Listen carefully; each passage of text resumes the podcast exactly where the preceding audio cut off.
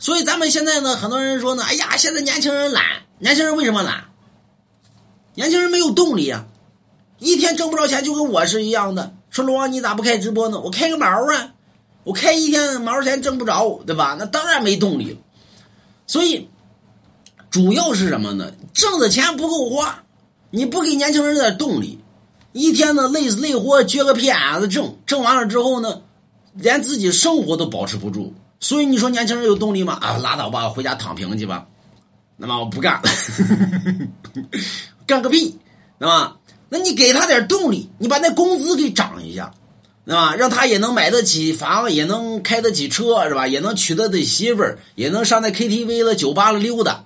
你想想，你看那年轻人动力吗？那动力十足，那比开了马达都厉害。但是呢，现在呢，咱说呢，你不给点动力，你就跟我是一样的，对吧？所以你们每一人买龙王家一幅字画，你看我有动力没？对吧？那那比开飞机的动力都大。所以呢。要想让年轻人有动力，要想让年轻人有活力，对吧？把年轻人工资往上提一下，你别光给加这个工作量啊，工作量使劲使劲加。以前呢，早上五点钟上班，晚上八点钟下班，对吧？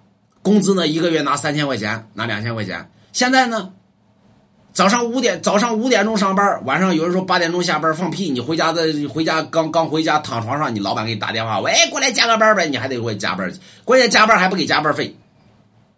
工作量是增加了，对吧？现在以前呢，就坐坐办公室也没啥电脑啊，就是拿手啊干个活现在呢，一天呢活老累了，关键是现在呢还是三千多块钱工资。有人说滚犊子，现在哪三千块钱工资？你你算算呗，你这你比如说我在西安，对吧？你能拿五五千块钱工资，你就超过了将近百分之六十的西安人，就百分之六十的西安人不如你。